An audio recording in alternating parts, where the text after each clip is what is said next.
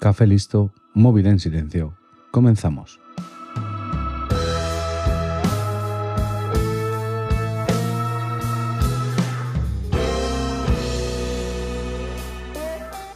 Imagina levantarte una mañana, ir a por el correo, abrirlo y que una bomba está ahí en tu cara.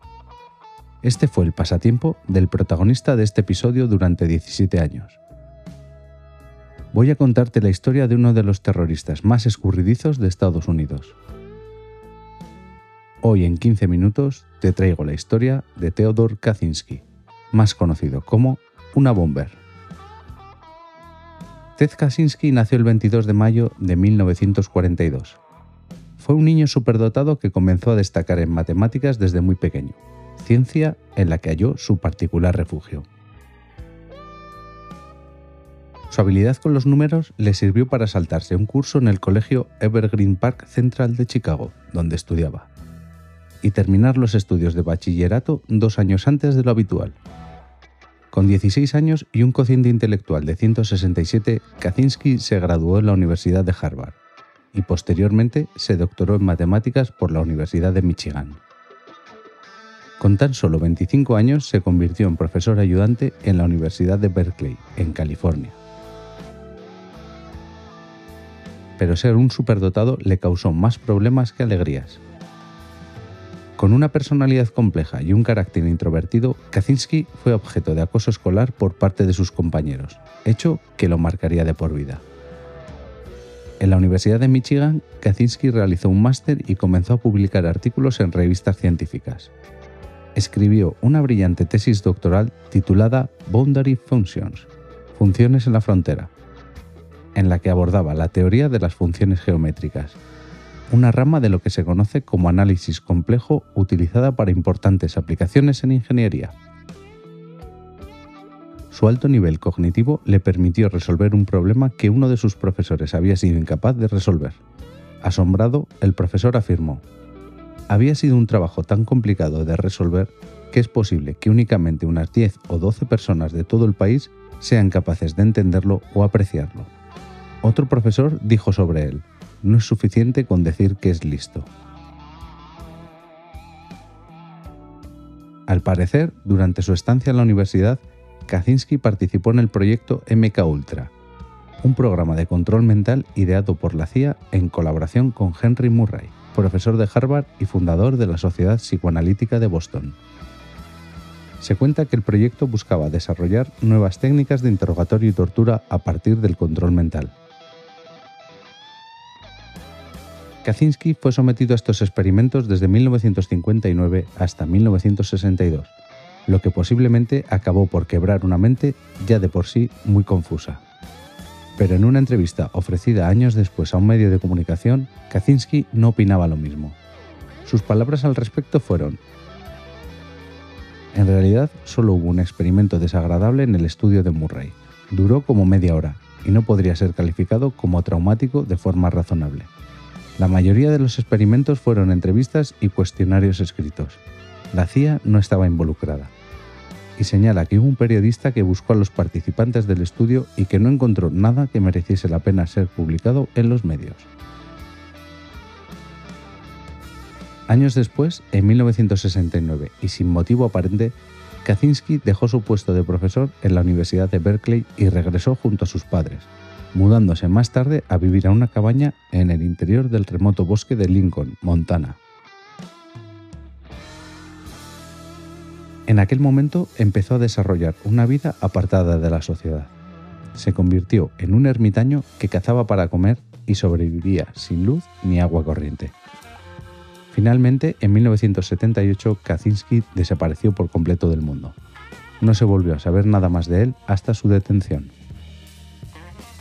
Durante toda su vida, Kaczynski desarrolló una enorme oposición a la sociedad tecnológica.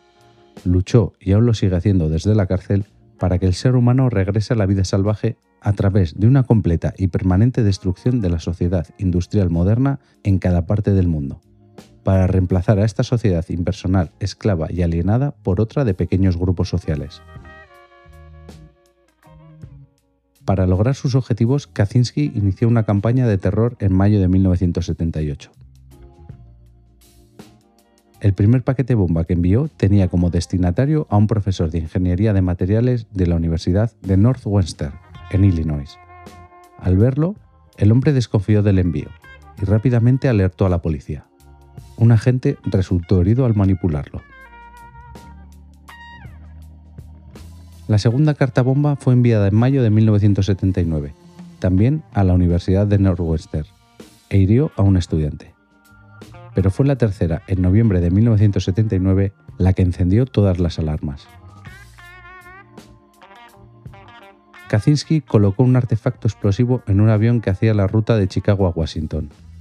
A causa de un error, la bomba comenzó a humear, lo que provocó que el piloto tuviera que realizar un aterrizaje de emergencia y que varios pasajeros fueran atendidos por inhalación de humo. Un fallo en el mecanismo del temporizador provocó que el artefacto no detonara y que por consiguiente el avión no estallara. Atentar contra un avión está considerado un delito federal en los Estados Unidos, lo que hizo entrar en escena al FBI. Desde entonces, el FBI se refirió a Kaczynski como una bomber, University and Airline Bomber, es decir, bombardero de universidades y aerolíneas. Durante todos sus años de actividad delictiva, Kaczynski perpetró 16 ataques con cartas bomba que acabaron con la vida de tres personas e hirieron a otras 23. Theodor Kaczynski propuso al FBI dejar de realizar atentados y se publicaba en los principales periódicos del país un texto de 30.000 palabras escrito por él conocido como el Manifiesto y titulado La sociedad industrial y su futuro. Kaczynski lo firmaba bajo el seudónimo de Freedom Club, Club de la Libertad. En el texto afirmaba que la revolución industrial había supuesto un desastre para la humanidad y llamaba a la sociedad a revolverse contra ella para regresar a patrones de comportamiento más naturales. Kaczynski aseguró que una vez publicado su manifiesto, la campaña de pánico cesaría, y aunque ningún medio estaba dispuesto a publicarlo, finalmente tanto The Washington Post como The New York Times cedieron al chantaje y lo difundieron en sus páginas. Esta publicación sería el final para Luna Bomber. Cuando el hermano de Ted Kaczynski leyó el manifiesto, se dio cuenta de que el autor usaba las mismas expresiones que su hermano en las cartas que éste le enviaba. Esto le hizo sospechar y se puso en contacto con el FBI. El criminólogo James Fitzgerald hizo un análisis comparativo del contenido de las cartas y del manifiesto para determinar si realmente Ted Kaczynski era una bomber. Al igual que en el ADN no hay dos secuencias iguales, tampoco en la grafía hay dos letras iguales, y se considera un elemento de identificación perfectamente válido. Gracias al análisis de comparación de los escritos, se consiguió que las autoridades judiciales firmaran la orden de detención requerida por el FBI, y el 3 de abril de 1996, Ted Kaczynski fue arrestado en su cabaña del bosque. Tras someterse a exámenes psicológicos, se le diagnosticó esquizofrenia y paranoia. Kaczynski se negó a ser considerado un loco y solicitó defenderse él mismo al sentirse traicionado por sus abogados y su familia. Para evitar la pena de muerte y a cambio de recibir una condena a prisión perpetua sin posibilidad de recuperar la libertad y renunciando a la posibilidad de apelación, el 4 de mayo se declaró culpable de todos los cargos federales formulados contra él y fue sentenciado a cadena perpetua en una prisión de alta seguridad en Colorado. Estando en prisión, Kaczynski no ha parado de escribir cartas, todas relacionadas con el manifiesto. La mayoría de estas cartas, escritas a unas 400 personas, están guardadas en la Universidad de Michigan y se han hecho varias recopilaciones que han sido publicadas.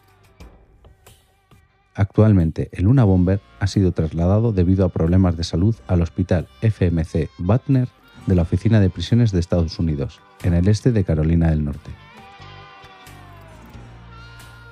No se sabrá si las pruebas MK Ultra a las que se sometió tuvieron algo que ver con su cambio, o simplemente su consciente intelectual y su mente hicieron que se pasara de rosca. Lo que está claro es que imponer mediante el terror tus ideales no suele salir bien. Y como lo prometido es deuda, en menos de 15 minutos te he entretenido o lo he intentado. Puedes encontrarme en todas las redes sociales como arroba arcachofas deja tus comentarios y valoraciones en Apple Podcasts, Evox o Spotify. Y recuerda que en Fantasy Factory tenemos más podcasts que pueden entretenerte. Un saludo y hasta la semana que viene.